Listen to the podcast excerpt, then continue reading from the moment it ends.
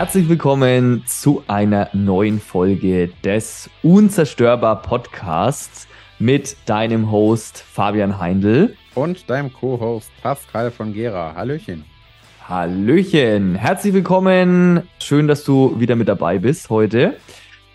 Und wir wollen heute mal übers Thema Konkurrenz sprechen. Denn Konkurrenz ist ja im Prinzip was, was ich, also was in vielen Bereichen des Lebens interessant ist. Also ich werde natürlich auch ein bisschen so auf den sportlichen Aspekt eingehen. Ähm, ich würde aber auch mal vorschlagen, Pascal, wir gehen mal auch so auf andere Lebensbereiche ein, also um auch da mal deine Erfahrungen äh, mit einfließen zu lassen, weil im Grunde finde ich, ist ja Konkurrenzdenken hat ja meistens tiefere Ursachen. Ja und ähm, spielt ja in, ja, in ganz, ganz vielen, vielen verschiedenen Bereichen äh, oder auch Lebensebenen, nenne ich es jetzt mal, eine Rolle. Und ja, fangen wir doch einfach mal so an. Pascal, wo hast du denn im Leben schon mal mit Konkurrenz zu tun gehabt? Ja, das ist, glaube ich, die offenste Frage, die man überhaupt stellen kann. Ja, das stimmt. Ich denke mal, Konkurrenz, das fängt ja schon im, im Babyalter an. Äh, äh, von, von, ich will aber den blauen Ball in der Krabbelgruppe und das andere Baby will den auch. äh, also ich denke mal, Konkurrenz hast du wirklich äh, überall und in jeder, fast jeder Lebenssituation, sei es Kindergarten, Schule, Beruf, privat, äh, sei es die Liebe, du buhlst um mhm. eine Frau oder einen Mann oder so und ähm, auch da stehst du in Konkurrenz zueinander. Und ähm, aber um das hier jetzt auf dem Podcast mal so ein bisschen in engere Bahnen zu fassen, finde ich äh, gerade den Gedanken Konkurrenz im Business. Mhm. Ähm, ich weiß nicht, wie es im Fitnesstrainerbereich ist mit der Konkurrenz der Masse, aber zum Beispiel gerade im Fotografiebereich mhm würde ich behaupten, ist die Konkurrenz natürlich unglaublich groß. Äh, du hast einmal die äh, Berufsfotografen, mhm. die wirklich hauptberuflich Fotograf sind, so wie ich. Und dann haben wir äh, natürlich nicht nur die als Konkurrenten, sondern eben auch die ganzen Hobbyfotografen mhm. oder die Nebenberufler und was nicht alles. Und da finde ich, muss man wirklich für eine gesunde Einstellung sehr vorsichtig sein, weil ähm, es gibt ja so diesen in der Fotografie-Szene berühmten Satz, ja, wenn dir der Hobbyfotograf den Job wegnehmen kann, dann hast nicht der was falsch gemacht, sondern du. Ja, ja? Eigenverantwortung. Und, da sind wir mal wieder beim Thema, was wir in vorherigen Folgen schon hatten. genau, genau. Und ich, ja, also ganz ehrlich, ich habe so unglaublich viele Kollegen mhm. vom Mindset her und keine Konkurrenten. Ne? Sehr cool. Das ist schon mal ein ziemlich cooler Switch, weil ich wollte dich jetzt nämlich gerade fragen, weil du es auch gerade so, so erzählt hast, die Profifotografen, die Hobbyfotografen. Ähm, es gibt viel Konkurrenz. Wäre jetzt nämlich mal eine Frage tatsächlich gewesen. Gibt es denn für dich Konkurrenz? Ja, wie gesagt, ähm, klar gibt es bestimmt auch mal Konkurrenz an, als Beispiel ein Hochzeitspaar fragt bei Hochzeitsfotografen an, vielleicht bei zwei, drei Stück oder so. Sicher ist das dann irgendwo eine Konkurrenz äh, äh, um diesen Job. Aber das Ding ist, ich möchte ja einerseits das perfekte Paar oder den perfekten Kunden mhm. haben, aber ich möchte auch eigentlich, wenn ich gut, gerade in der Hochzeitsfotografie, wo ja sehr viel Emotionalität mitspielt, dass das Paar den perfekten Hochzeitsfotograf für sich hat, damit die wirklich schöne Bilder kriegen. Ja, ja. ja? Ganz Und tolle Einstellung. Wenn ich mir dann jetzt überlege, gut, jetzt hat vielleicht, ich sage jetzt einmal Fotograf B den Job bekommen, dann sind die happy damit, alles hoffentlich, ja. äh, äh, alles ist gut und ich kriege vielleicht den nächsten äh, Kunden und Interessenten. Und was ich gerade in diesem Bereich ganz, ganz, ganz, mhm. ganz wichtig finde, was passiert mir, wenn ich einen Hochzeitstermin als Fotograf gebucht habe? Ja. Jetzt mal 30. September, keine Ahnung. Und am 28. September fährt mir ein Auto über den Fuß und ich habe den Fuß gebrochen. Jetzt ist es ja prima, wenn ich ganz viele Kollegen habe, wo ich sagen kann, Mensch, ich habe ein Riesenproblem. In zwei Tagen heiratet ein Pärchen. Ich kann diesen Job nicht ausführen. Wer hat Zeit? dann habe ich denen den Tag gerettet, weil ich so ja. viele Kollegen habe, wo ich fragen kann, hast du Zeit? Nee, aber du hast vielleicht Zeit. Ach, prima, du kannst das übernehmen. geil, Tag gerettet. Sehr cool. Das ist eine ganz, ganz tolle Einstellung, vor allem halt auch dieses Kundenorientierte in dem Moment, ne, was ja auch wieder zeigt, dass dir halt auch, dass es für dich eben nicht nur ein Job ist. Ne? Also das finde ich jetzt ziemlich cool, so weg von diesem, ähm, ja, es ist ein äh, Mist, also jetzt in deinem Beispiel jetzt gerade, Mist, jetzt habe ich den Job dann nicht, sondern ähm, ja, schade, dass ich es nicht machen kann. Gleichzeitig ist mir aber wichtig, dass die halt einfach ihre schönen Bilder kriegen, weil es ein ganz besonderer Tag und ich kümmere mich jetzt drum und, ähm, und, und ermögliche denen das noch. Das finde ich sehr, sehr cool. Ja. Ja, wie gesagt, das ist ähm, vielleicht auch ein bisschen stressfreieres Denken, ne? Absolut. Absolut. Findest du, es macht einen Unterschied ähm, oder macht es in deinem Kopf einen Unterschied, wenn du einmal an Konkurrenz denkst und einmal an Mitbewerber? Definitiv. Die, die gesamte äh, Mindset dahinter finde ich schon unterschiedlich. Ne? Konkurrenz, Mhm. ist, wie wir gerade schon gesagt haben, es ist ein, ich sag jetzt, ein Mensch, der das Gleiche möchte wie ich Ja. und ähm, mir das wegschnappen möchte. Mitbewerber ist so ein bisschen ein ähnlicher Grundgedanke, aber irgendwie weicher. Ne? Mit, mit einem Mitbewerber kann ich auch mal eine Partnerschaft eingehen, mit einem Konkurrenten eher nicht. So, ne? Also allein dieser Unterschied finde ich schon unheimlich groß. Ich finde, Konkurrenz hat an der Stelle auch so eine harte Kante. Das ist so dieses, der will mir was wegnehmen. Mhm. Genau. Na, und ich, Das war nämlich der erste Gedanke, den ich ja, deswegen habe ich das mit dem Babyalter auch angesprochen. ja, ja, Äh, stimmt, äh, ja. Und als Baby bist du ja im Prinzip triebgesteuert wie sonst gar nicht Ja. mehr. Ne? Also es geht ja eigentlich nur noch um eins: Wärme und Essen, so ungefähr. Ja. Ne? Also äh, denk mal jetzt wirklich an Säugling oder so, ne? Und ähm, da geht es ja eigentlich nur darum, Hauptsache, ich kriege genug von allem. Ja. Und alle wird- anderen Babys sind Konkurrenten. Ne? Ja, So, und wenn, wenn man das so ein bisschen auch mal auf die Tierwelt ummünzt, ich finde ja immer sehr, sehr interessant, wo kommen unsere Verhaltensweisen her? ja, Ähm, nämlich meistens ist es tatsächlich so, wir sehen uns als moderne Menschen, aber sorry Leute, die meisten Verhaltensweisen, die wir an den Tag legen, kommt halt von, vom Höhlenmensch Uga Uga. Und äh, da ist es nun mal so, ne? Da, da gab es noch den Konkurrenzgedanken. Vielleicht Ja. nicht unbedingt innerhalb der Gruppe, aber zur gegnerischen Gruppe, Gruppierung, definitiv. Ne? Kriegen die das Mammut oder krieg ich das Mammut?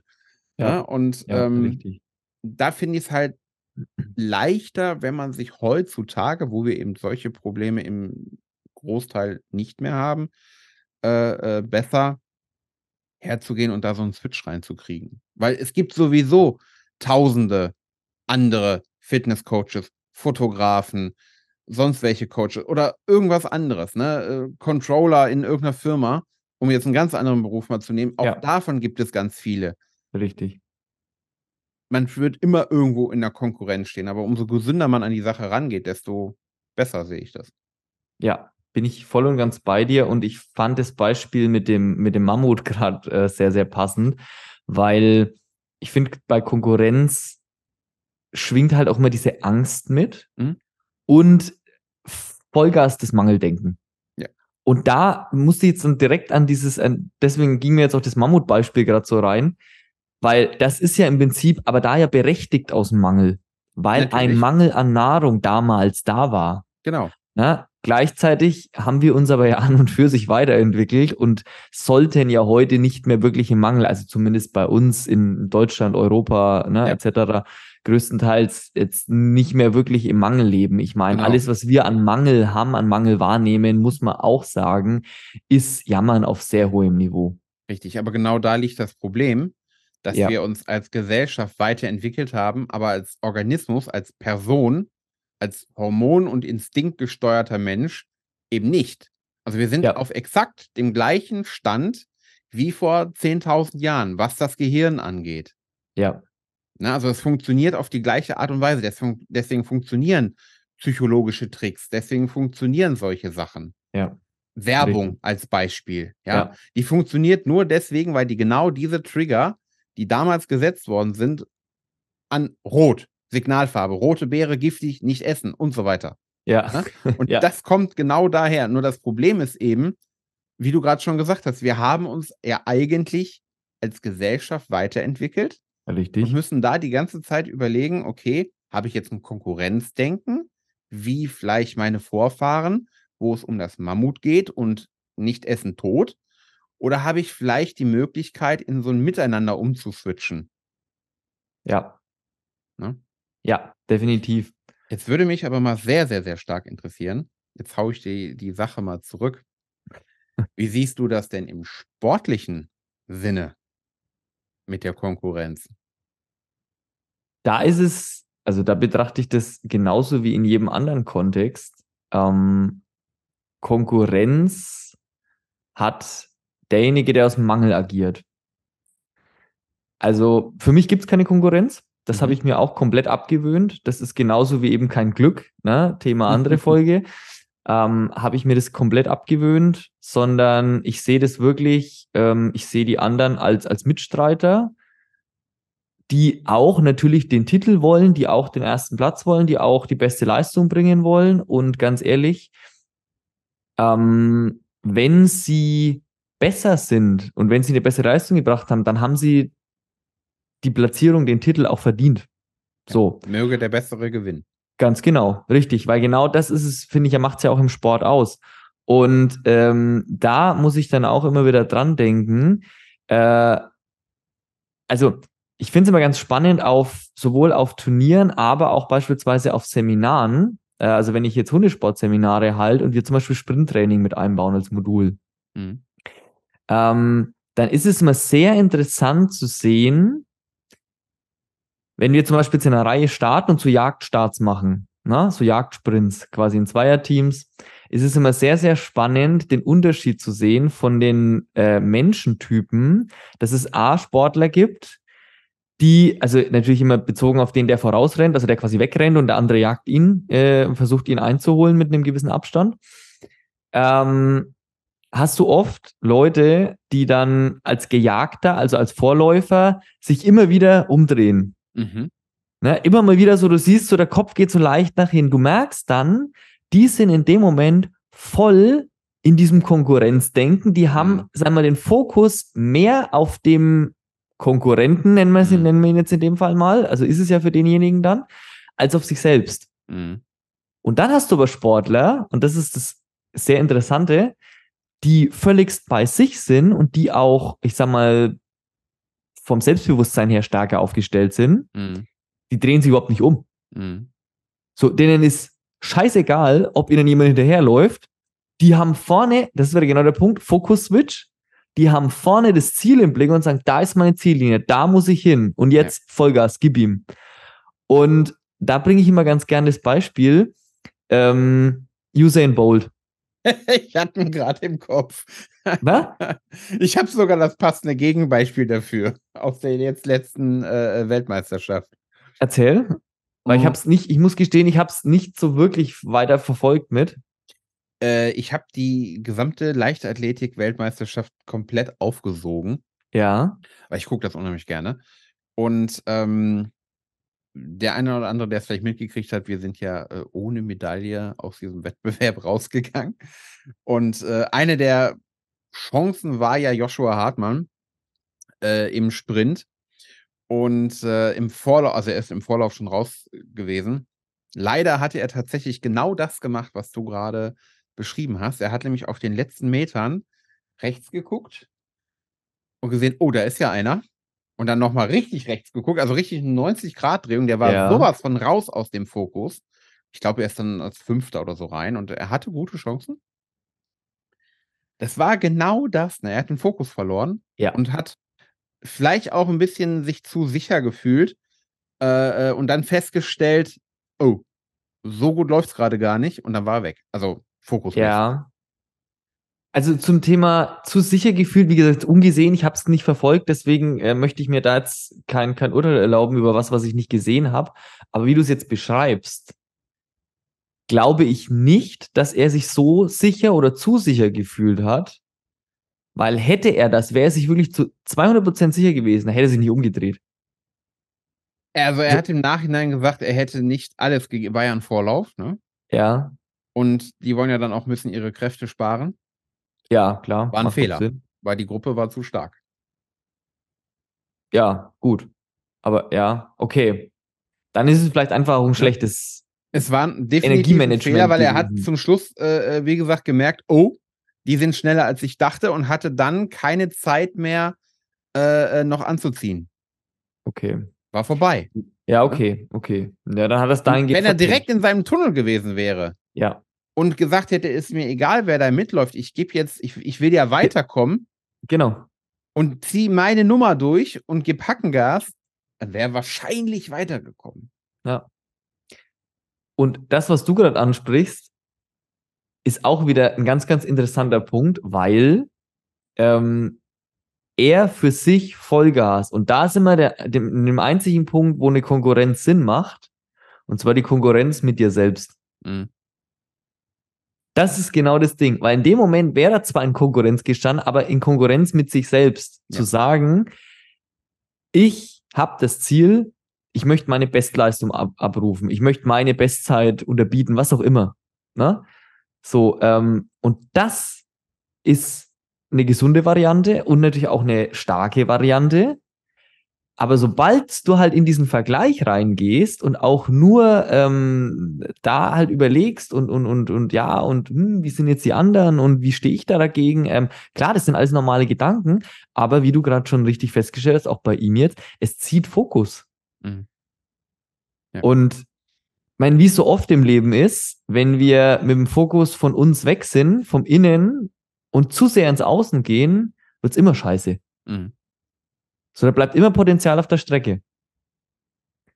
Und das finde ich halt eben auch, auch im äh, allgemeinen im Sport und natürlich jetzt auch bei uns im Hundesport halt auch immer sehr, sehr interessant, was natürlich da noch mit dazu kommt, ist dann der Aspekt, wenn du eben diesen Fokus im Innen verlierst und mehr ins Außen gehst, dann bist du ja nicht mehr so bei dir. Das heißt, du bist auch indirekt nicht mehr so bei deinem Hund. Mhm. Weil du weißt ja selber, du hast ja selber jetzt einen Hund, ne? Ähm, die sind ja extrem feinfühlig. Ja. Also die merken ja extrem, wenn einfach wir nicht bei uns sind, wenn wir irgendwie ein Thema mit uns selber haben. Mhm. Ne, ich meine, wie oft, und das glaube ich, kann jeder Hundebesitzer nachvollziehen, egal ob jetzt im Sport oder außerhalb vom Sport, ist völlig egal.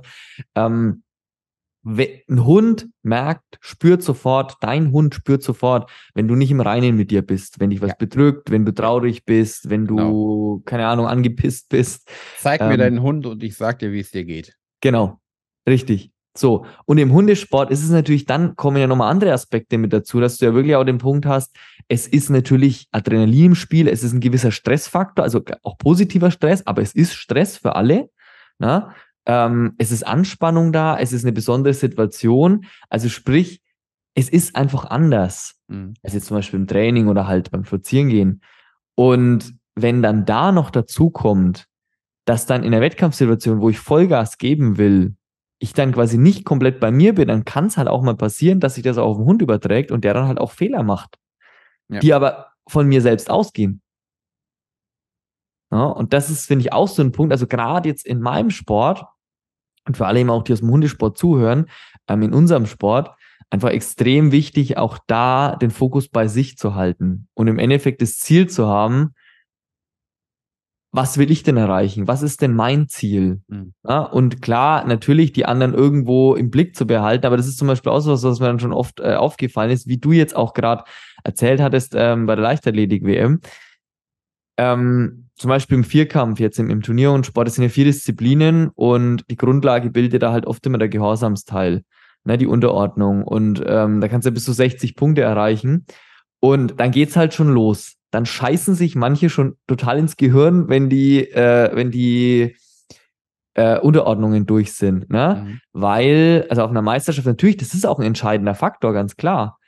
Ähm, aber es ist halt das, ja, also einer geht jetzt mit 58 Punkten aus der Gruppe raus, der andere aus der gleichen Gruppe, also der Mitstreiter, ähm, geht mit 59 Punkten raus, der andere vielleicht mit 56 und so weiter. So. Und dann gibt's halt auch wieder Menschen, die gehen, nehmen wir jetzt mal 58 und 56, die haben zwei Punkte Unterschied und dann sagen sie schon, oh, ah, mh, hm, jetzt muss ich das dann noch rauslaufen, weil der ist jetzt zwei Punkte vor mir.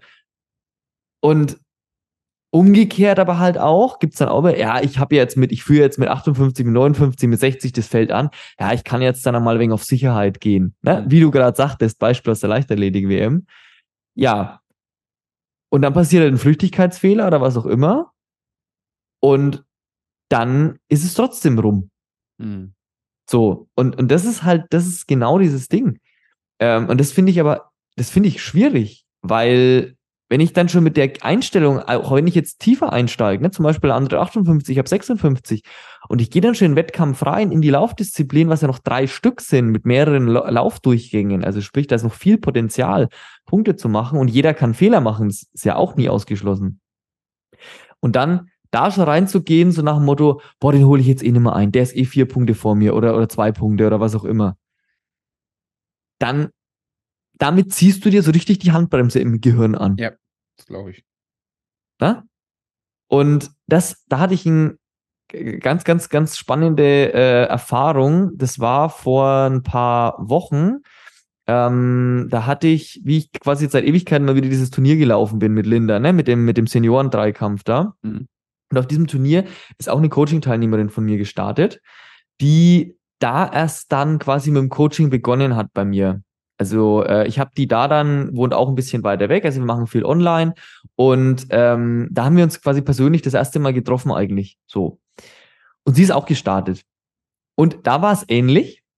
Die hat in der Unterordnung gestartet und war halt unter ihrer Leistung, die sie eigentlich bringen könnte. Mhm. Und dann hast du so richtig gemerkt, wie die in sich zusammengebrochen ist. Gefühlt ist von dem Platz und war angefressen und so weiter und so fort. Und ich dachte mir so, ja, okay, wir sind zwar jetzt noch nicht im Coaching, also es fängt zwar eigentlich erst an, aber hey, das kann ich so nicht stehen lassen. Ne? Ähm, Gab es gleich mal einen, einen, Einlauf an der Stelle. Reiß ähm, zusammen. ja, ich habe dann, ich habe dann eben halt auch mal gesagt, so ja, und was macht das jetzt aus? Weil sie gesagt, so, ja, dann ist der Wettkampf ja gelaufen, dann brauche ich jetzt ja auch nimmer, nimmer, ähm, nimmer Vollgas. Ich gesagt, was ist denn das für eine scheiß Einstellung? So, du bist doch hier, um zu gewinnen und nicht nur um teilzunehmen. Mhm. Und wenn du dir jetzt hier, wenn du das quasi schon nicht ehrst und sagst, ja, jetzt muss ich nicht mehr Vollgas geben, weil es bringt ja eh nichts mehr, das ist ja eine Grundeinstellung. Das heißt, wenn du jetzt auf der deutschen Meisterschaft dann, die jetzt kommendes Wochenende stattfindet, also wenn die Folge äh, online ist, ist hat sie schon stattgefunden, ähm, dann, äh, dann ist es das Gleiche. Es läuft irgendwas nicht nach Plan, dann scheißt du dir ins Gehirn und sagst, oh nee, jetzt bringt's ja eh nichts mehr. Und dafür bist du dann ein paar hundert Kilometer gefahren und hast ein ganzes Jahr darauf hingearbeitet, der Glückwunsch. Ja. ja. So, das ist doch Mist. Mhm. Mhm. Na? Und das ja, sind halt so ähm, Sachen. Jetzt im Sinne von Konkurrenzdenken kommt mir gerade auch, äh, ich hoffe, ich spreche ihn richtig äh, aus. Ingebrigtsen ist ja so ein norwegischer äh, Mittelstreckenläufer. Mhm. Oder eine, eine Family. Ich glaube, das sind drei oder vier Brüder. Und da war jetzt auch bei den Weltmeisterschaften so eine Story, wo ich echt gedacht habe, Leute, ähm, wie Konkurrenzdenken einfach alles so versauen kann, ne? Mhm. Also jeden, der ihn kennt, ich persönlich, das, Sache, das ist nur meine Meinung, ich mag den nicht, weil ich einfach finde, charakterliche Grundeinstellung finde ich nicht in Ordnung. Mhm. Ähm, Familie, Vater, Dynastie von Mittelstreckenläufern, Brüder alle auch erfolgreich, um ganz kurz den Rahmen zu schaffen. Mhm. Und äh, Thema Konkurrenz und Mitbewerber. Ja. Sein direkter Teamkamerad, auch aus Norwegen, mhm. äh, wird jetzt mittlerweile von seinem Vater trainiert. Der Vater trainiert ihn nicht mehr. Die haben ein Zerwürfnis, die reden nicht miteinander. Okay. Der redet auch mit seinem Norweger, also mit dem anderen Norweger. Die, die haben kein Wort miteinander gesprochen letztlich, also ich glaube, in einer Disziplin hat er die Goldmedaille gewonnen. Ich weiß, ich glaube, es war 1500 Meter oder so, ist ja auch völlig egal. In einer hat er nur die mhm. Silbermedaille mhm. gewonnen, auch wie traurig. Ähm, ja, ne, also ich, ich fand so diese Grundeinstellung von ihm halt sehr, sehr schwierig, ne? Ja. Äh, auch letztes Jahr hat er Silber gewonnen und hat da ge geheult, als hätte er irgendwie den letzten Platz gemacht, weil mhm. er nicht Gold gekriegt hat. Ja. Anstelle zu würdigen, dass er Silber gekriegt hat, ja, ja. war und Guter sich Punkt. zu freuen, ja. war halt die ganze Zeit nur, uh, ich habe mhm. nur Silber. So, ne? Mhm. Und das fand ich schon schwierig. Aber die, diese Konkurrenz innerhalb vom eigenen Team, innerhalb der eigenen Familie so weit gegangen, dass sie so ein Zerwürfnis haben. Ja. Mhm. Und äh, das finde ich richtig beschissen, Entschuldigung, weil jetzt stell mal vor, die haben ein Miteinandergefühl. Ja, ich will gewinnen, okay, klar, ich will vor dir ins Ziel kommen, aber wir machen das trotzdem gemeinsam. Ich freue mich für dich, ich, du freust dich für mich. Ja. Das wäre eine ganz andere Grundvoraussetzung, denn jetzt hat er vielleicht gewonnen, auf der einen Seite. Ja. Privat aber ist alles im Zerwürfnis. Ja. Wie, was für ein schönes Leben ist das denn? Dankeschön. Ja, ich habe Gold an der Wand hängen, aber mit meinem Vater rede ich nicht und mit meinem Teamkameraden bin ich, also ich, Teamkameraden in Anführungsstrichen, klar, mhm. ist ein Einzelsport-Event, aber ne, du weißt, was ja. ich meine.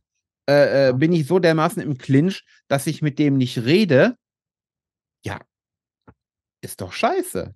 Ja, definitiv. Sicherlich kann ich, und das finde ich ganz schwierig, gerade im Sportlichen, sicherlich kann ich andere als Konkurrenten sehen. Ich möchte vor dem mich platzieren, ich möchte die WM gewinnen, ich möchte den Super Bowl gewinnen, ich möchte einen Pokal im Fußball, keine Ahnung, völlig egal. Aber was ich richtig schwierig finde und wo es bei mir auch total aufhört, ist, wenn die Konkurrenz zu so einer Feindschaft wird. Ja. Ne? ja. Gerade im Football, auch da gibt es das natürlich, dass sie sich gegenseitig auch auf die, auf die Moppe geben. Aber es gibt auch ganz, ganz viele, und das finde ich ganz besonders toll, die im gegenseitigen Team, also anderem Team sind, mhm. wo sich der eine dann denkt, und der andere auch, ne, also viele, ja, warum soll ich jetzt scheiße zu dem sein? Kann sein, dass ich nächstes Jahr mit dem im selben Team bin. Ja. Und was haben wir denn dann für eine, für eine Grundvoraussetzung, für einen Start, wenn ja. wir gemeinsam den Super Bowl gewinnen wollen?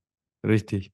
Gute Einstellung, ja. Ne? Und das ist definitiv eine Einstellung, die ich viel, viel, viel besser und auch gesünder finde. Ja, bin ich voll und ganz bei dir. Und das zum Beispiel, und genau das, was du jetzt gerade sagst, das habe ich auch schon, also die, den positiven Aspekt habe ich auch schon ganz oft erleben dürfen. Ähm, in unserer Altersklasse in der AK 19 ähm, männlich bei den beim Turnierhundsport ähm, innerhalb bei uns vom Verband im BLV, also im Bayerischen Landesverband, gab es halt Jahre so zu den stärksten Zeiten, wo alle so, also auch die Hunde quasi in der totalen, äh, ne, im, am, ja, so in der Peak-Performance, sage ich jetzt mal, ähm, eben waren. Und da hatten wir halt viele starke Läufer. Also es waren bestimmt drei, vier oder mehr, ne, die da halt parallel bei uns wirklich auch auf einem ähnlichen Level waren. Also die, die wo du wirklich sagst, da ging es um teilweise Hundertstel Sekunden oder so. Ähm, und da hatten wir halt wirklich mal eine bayerische Meisterschaft, die war richtig spannend. Die hat richtig Spaß gemacht und die war spannend bis zum Schluss. Also wir haben uns wirklich so von Disziplin zu Disziplin immer wieder die, die, die Hundertstel Sekunden abgenommen. Ne? Aber, und das war das Entscheidende, und dass jeder von diesen Sportlern, ich meine, ich bin ja mit denen immer noch im Kontakt, wir sehen uns immer wieder, ich werde jetzt auch auf, ähm, ne, auf der deutschen Meisterschaft wieder viele treffen. Ähm, ganz, ganz, also jeder von denen sagt immer wieder, das war die geilste Meisterschaft ever, weil wir haben uns gebettelt und zwar, ich, also sagen wir, bis aufs Blut, mhm. aber immer wieder sich für den anderen gefreut und das als Motivation gesehen. Mhm. Und das ist der ja. Punkt. Ja. Wenn aus Konkurrenz Motivation wird, dass du sagst, wie du gerade sagtest, ja, natürlich möchte ich besser sein als der und so weiter, das ist ja auch klar, dafür ist es ein Wettkampf, ja. Aber einfach zu sagen, so, ja, der war jetzt da in dem Lauf irgendwie jetzt, was weiß ich, 200 schneller. Die kann ich aber noch rauslaufen. Das, das kann ich noch. Und dann finde ich, ist es keine Konkurrenz mehr, nicht mehr aus diesem Mangel, sondern so, jawohl, komm, und jetzt. Ist ein ganz anderer Ausgangspunkt und das war halt richtig geil. Und das Schöne ist, und das passt jetzt so vom Transfer, von dem, was du gerade gesagt hast, wir sind ja dann auch zusammen auf der Deutschen im Team BLV gestartet. Also wir sind zwar klar einzeln, ja, ja ähm, jeder ist für sich gestartet, logisch, aber wir sind als Team dort aufgetreten. Wir hatten alle die blauen Sachen an. Mhm. Vom Bayerischen Landesverband. Und das ist halt genau der Punkt. Und das war halt geil. Ja. Weil es war einfach so, alle haben gesagt, ne, sich auch gegenseitig unterstützt und, und, wenn, wenn der andere gelaufen ist, so, ey, sauberer Lauf, richtig stark, mega. Obwohl es eine Konkurrenz war, in mhm. Anführungszeichen. Und das ist halt geil. Und das macht halt menschlich auch was mit dir. Und wie gesagt, ja. jetzt auch Jahre danach, immer wieder, wenn wir uns sehen, wir blicken immer wieder da positiv drauf zurück. Jeder hat immer wieder ein, ein Strahlen im Gesicht und ist einfach toll. Mhm. Ja, ich finde auch äh, eins meiner Lieblingsbeispiele, wenn es um Thema Konkurrenz geht, ist ja äh, Arnold Schwarzenegger und Sylvester Stallone. Ja. Weil ähm, die haben ja in den 80er, 90er Jahren wirklich das Gleiche gemacht. Genau. Also die haben das gleiche Genre gehabt. Die waren, äh, gut, der Sylvester ja. Stallone war jetzt nicht im Bodybuilding äh, äh, Meisterschaften oder so, aber hatte den gleichen Körper mehr oder weniger. Ähm, und die Filme waren ja halt wirklich sehr, sehr, sehr ja. ähnlich. Ne? Und die haben ja wirklich eine absolute Hasskonkurrenz gehabt. Ja? Mhm. Wer hat das längere Messer auf den Markt gebracht? Wer hat in seinem, ja, wirklich, äh, äh ist ein Zitat. äh, wer hat in seinen Filmen mehr abgemurkst? Ja. Wer hat mehr eingenommen in weniger Zeit und und und? Haben sich wirklich nicht riechen können. Das ging sogar, das ging sogar so weit, dass Arnold Schwarzenegger für den schlechtesten Film von Sylvester Stallone gesorgt hat. Ähm, also ich finde den Film Was? eigentlich ganz, ganz witzig, aber es geht irgendwie darum, also der der Film heißt Stopp oder meine Mami schießt oder so in dem Dreh mit Sylvester Stallone. Ah ja. Er mag den Film gar nicht. Also Sylvester Stallone sagt, das ist der schlechteste Film. äh, Ich bin auf der Premiere versunken und so, ne? Mhm. Er hat den Film angenommen. Arnold Schwarzenegger ist dem Film vorgeschlagen worden. Ja, hier, wir hätten dich gern als Hauptrolle. Mhm. Er hat das Drehbuch gelesen und fand das scheiße. Und hat gesagt, Mhm. das mache ich auf gar keinen Fall. Hat aber das Gerücht verbreitet, dass er den Film auf jeden Fall machen will. Was ist passiert? Sylvester Stallone hat sich bei der Produktionsfirma gemeldet. Ich will den Film machen, ich will den Film machen. Hat ihn gemacht, flop bis zum geht nicht mehr. Also so weit ging das. ne, Oh, dass das ist mies. Das ist schon echt mies. so. Haben sich gebettelt, haben sich geärgert, wenn der andere irgendwie 31 in Terminator abgemurkst hat und der andere nur 30 und eine Million mehr oder sonst was, ne? Heute sind die beiden richtig extrem enge Freunde, weil Mhm. sie irgendwann gemerkt haben, ey, der macht das Gleiche wie ich, der denkt das Gleiche wie ich, der hat die gleichen Hobbys wie ich, die gleichen Ja. Interessen, Vorlieben. Der Typ ist mir so ähnlich. Was könnten wir für einen Spaß im Leben haben, Ja. wenn Ja. wir Kumpels wären? So. Die machen immer noch ihre Millionen. Die haben äh, immer noch Filme und was nicht alles, ne? Auch wenn sie Mhm. jetzt mittlerweile schon Mitte 70 sind. Das darf man auch noch nicht vergessen. Ähm, aber jetzt sind die seit Jahren Kumpels, verbringen jedes Weihnachtsfest zusammen. Mhm. Was ich damit sagen will, ist, wie viel schöner das Leben ist. Ja. Ne? Und Ja. das denke ich, ja, sicher, äh, äh, es gibt ja auch so den, den Spruch gerade im Business ähm, von Dirk Kräuter irgendwie, ich weiß nicht, ob das seine Firma war oder eine andere Firma, die irgendwie eine Firma hatten, die direkt Konkurrenz war und die haben sich immer Mhm. wieder halt ähm, gebettelt, in Anführungsstrichen, wer hat mehr Kunden, wer hat mehr Umsatz. Irgendwann hatten sie äh, die Spitze erreicht, haben über eine Million oder wie viel Millionen auch immer Mhm. Jahresumsatz gehabt und äh, waren ganz oben und so diese Konkurrenz war erstmal weg und dann sind die Umsätze eingebrochen. Klar, das ist immer noch mal so ein bisschen differenzierte Sache, aber das ist irgendwie, finde ich, auch ein anderer Bereich, anderes Thema. Ähm, Ja, ja und nein, finde ich. Also ich meine, die Grundzüge sind schon ähnlich, weil auch da am Anfang war die andere Firma eine Motivation, die zu überbieten. Und dann war die Spitze erreicht und dann war es aber, und das ist, finde ich, dann wieder ganz passend, die Motivation war eben nur gekoppelt an dieses Konkurrenzdenken mh, und eben Ja, stimmt, nicht an den genau. eigenen Standard. Mhm. Ne? Das ist wieder wie, wie wir es vorhin im Sport hatten. Ähm, wenn ich, wenn ich jetzt dann, ne, wenn, wenn, wenn der an der Stelle, wenn sie sich überlegt hätten, ja, ähm, okay, aber was können wir denn noch, auch wenn wir an der Spitze sind, aber was können wir denn noch erreichen? Können wir unsere eigenen Sachen noch überbieten? Wollen wir das? Das ist ja natürlich auch mal eine Entscheidung, ne? Ähm, aber dann, äh, wenn es dann einbricht, dann ist halt quasi die Motivation mit sich selbst eben nicht, Mhm. nicht hoch genug gewesen. Ja, ist ein spannendes Thema. Äh, ich glaube, da kann man so viele Fässer aufmachen und so viele Stunden Ja. drüber reden. Wichtig ist, dass man sich, glaube ich, selbst überlegt und reflektiert, wie ist meine Einstellung dazu, wie Genau. gesund ist diese Einstellung, bringt die mich weiter oder nicht. Genau. Ja, und ähm, ich glaube, da haben wir einen ganz tollen Impuls für Ja. geliefert. Das glaube ich auch. Und ich möchte auch an der Stelle einfach nochmal so den, den, den Abschlussimpuls, sage ich jetzt mal so explizit geben an dich als Zuhörer, als Zuhörerin. Gerade wenn du aus dem Sport kommst oder wie gesagt auch im Business-Kontext hat man ja vorhin, aber ich sage jetzt mal gerade in meinem Bereich, wenn du zum Beispiel auch Hundesportler, Hundesportlerin bist, ähm, reflektier wirklich mal für dich bei einem Training oder bei einem Wettkampf oder bei einem Jagdsprint als Beispiel, schaust du nach hinten, orientierst du dich mehr an den anderen oder mehr an dir? Mhm. Geh da einfach gedanklich mal rein, nimm das mal mit und geh dann mal weiter, wie es Pascal eben gerade sagte, und überleg mal wirklich, bringt mich das weiter? Also das, was ich tue, das sind wir beim Thema reflektieren. Ne, was mache ich denn eigentlich? Bin ich beim anderen mehr oder bin ich mehr bei mir? Und ähm, je nachdem, überleg mal, bringt es mich weiter oder lenkt es mich vielleicht manchmal sogar ab? Und denk da einfach mal in Ruhe drüber nach und vielleicht auch hier und da nochmal um. Vielleicht von mir noch als allerletzten Impuls, der mir gerade gekommen ist, ähm, gerade wenn man im, im sportlichen Sektor das sieht. Jetzt überleg mal, du hast äh, dich vorbereitet auf irgendeine Meisterschaft, hast die ganze Zeit im Konkurrenzdenken gehangen und äh, dir Sorgen gemacht, wie gut könnte dein Gegner sein und der hat einen Punkt mehr erreicht oder sonst irgendwas.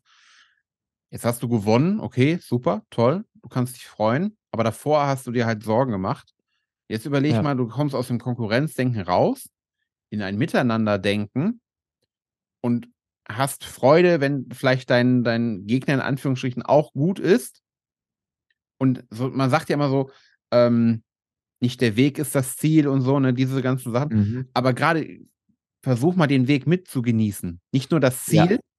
zu genießen, ja. sondern den Weg auch schon zu genießen. Das geht eben viel leichter, wenn ich nicht in so einem krassen Konkurrenzdenken, negativ belasteten Konkurrenzdenken bin. Sehr, sehr wahre Worte. Dem kann ich nur 100% zustimmen wirklich, wie du sagst, die Sache an sich auch zu genießen und einfach auch Spaß an dem sportlichen Wettkampf zu haben. Definitiv. Ja, ja. sehr, sehr schönes Abschlusswort. Doch, danke dafür. Und ja, was ich an der Stelle nur noch sagen kann, wenn du jemanden hast, für den das Thema vielleicht auch interessant ist, der oft in diese Konkurrenzdenken-Schiene rutscht, dann teil die Folge auf jeden Fall. Auch gerne im Verein, an Freunde etc teils auf Social Media, dann erreichen wir damit einfach nochmal mehr Menschen, um da auch mal Impulse zu setzen. Und wenn dir das Ganze gefallen hat, lass natürlich auch gerne eine Bewertung auf Spotify, auf ähm, Apple Podcast, je nachdem da. Und ja, unterstützt uns damit einfach. Da freuen wir uns natürlich immer riesig drüber. Genau, das stimmt tatsächlich. ja, Gut. vielen lieben Dank und ähm, bis zum nächsten Mal. In diesem Sinne, bis zur nächsten Folge.